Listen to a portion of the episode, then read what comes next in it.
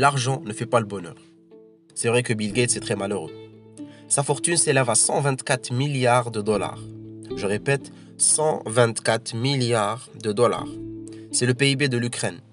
Et j'ose même pas te dire combien ça fait en dinars. S'il était un pays, il serait le 50e plus riche au monde. C'est-à-dire que Bill Gates est plus riche que 145 pays.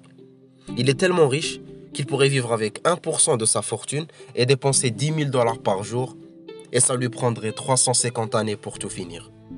T'imagines une personne qui a ce montant être triste? C'est impossible. Limite, elle pourrait être fatiguée de compter tout cet argent, pourrait être perdue à force d'imaginer le nombre de choses qu'elle pourrait acheter. T'imagines le nombre de billets que ça fait? Avec 124 milliards de dollars, il peut se faire faire un chéquier en or. Il peut s'offrir un dîner au restaurant dans chaque ville du monde et il resterait riche. S'il veut, il peut refaire Titanic et demander une porte assez grande pour que Rose sauve Jack.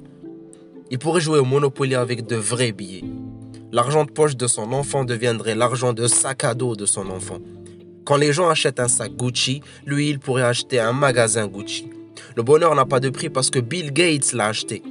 Toi, tu as besoin d'un compte bancaire pour mettre ton argent. Lui, il a besoin d'une banque pour mettre son argent. Il est tellement riche que pour se déplacer dans sa maison, il a besoin d'un GPS. Toi, tu as un garage. Lui, il a un parking à niveau. Il est tellement riche qu'il n'a plus besoin de bien s'habiller.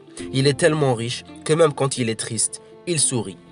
Bref, les gens qui disent l'argent ne fait pas le bonheur, soit ils sont très très pauvres, soit ils sont très très riches.